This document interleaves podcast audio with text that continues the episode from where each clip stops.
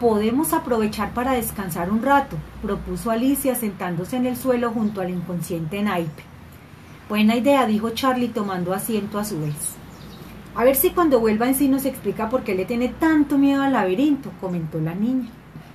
No se te ocurra preguntárselo otra vez o volverá a desmayarse.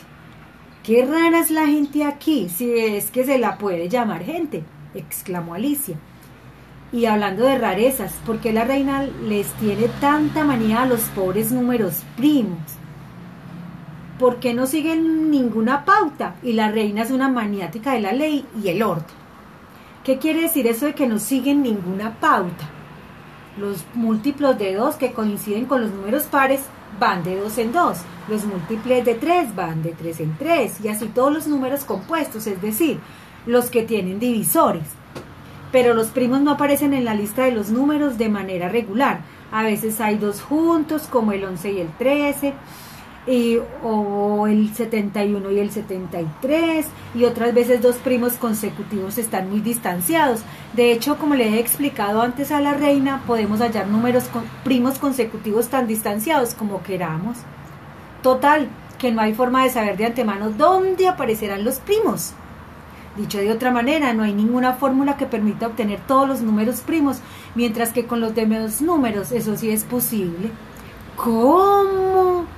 Por ejemplo, todos los números pares son de la forma 2n, donde n es cualquier número.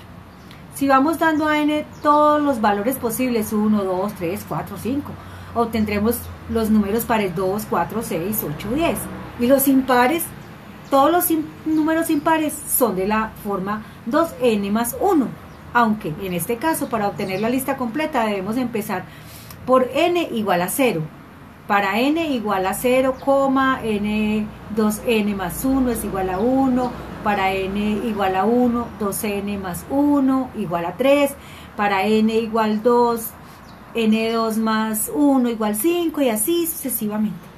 Y si no hay ninguna fórmula para los números primos, ¿cómo podemos hacer su lista? Preguntó Alicia. Eliminando los que no son primos. ¿De qué manera? dijo ella. Igual que se separa la harina del salvado o la arena de los guijarros con una criba.